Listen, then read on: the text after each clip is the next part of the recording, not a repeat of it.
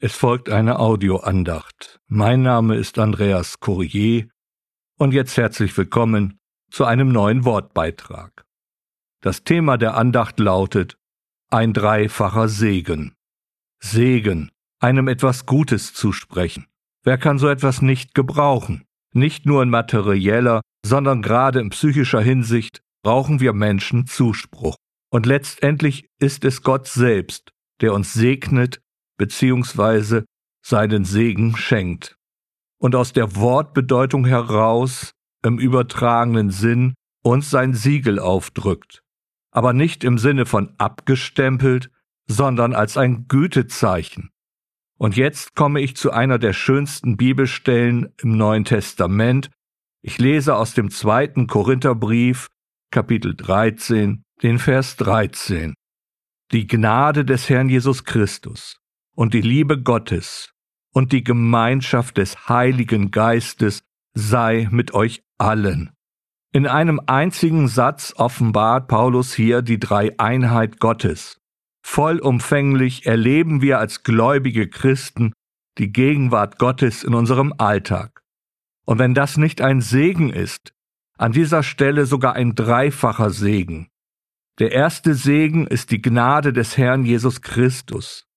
Gnade im Grundtext Charis stammt von Kairo. Kairo bedeutet sich freuen, demnach bedeutet Charis das Wohlwollen, die Gunst oder auch ein Gutes zusprechen. Und in dem Kreuzgeschehen zeigt sich doch sehr deutlich die Gnade des Herrn Jesus Christus. Er ist am Kreuz für uns gestorben und er ist auferstanden. So hat er dem Tod die Macht genommen. So ist nun der Weg frei zu Gott. All unsere Sünde ist abgewaschen durch das Blut Christi. Und das Blut Christi schützt und schirmt uns jetzt vor dem Zorn Gottes. Der zweite Segen ist die Liebe Gottes. Hier im Grundtext steht für Liebe der Begriff Agape. Der Begriff steht für die Liebe Gottes und beschreibt damit sein Wesen. So konnte der Apostel Johannes in seinem ersten Brief auch nur feststellen, dass Gott die Liebe ist. Und die Bibel zeigt, in welcher vollendete Form Gott uns seine Liebe gezeigt hat.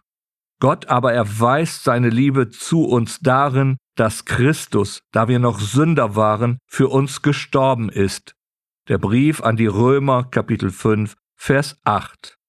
So verstehen wir nun, dass die Agape die höchste Form der Liebe ist, und wir haben sie von Gott geschenkt bekommen. Der dritte Segen ist die Gemeinschaft des Heiligen Geistes. Gemeinschaft. Im Grundtext lautet der Begriff Koinonia und meint die Verbindung in der Ehegemeinschaft oder auch schlicht die Gemeinschaft innerhalb der Familie oder eben eine Hausgemeinschaft. Der altgriechische Begriff umfasst auch eine Mitteilhaberschaft, etwas gemeinsam tun oder unternehmen.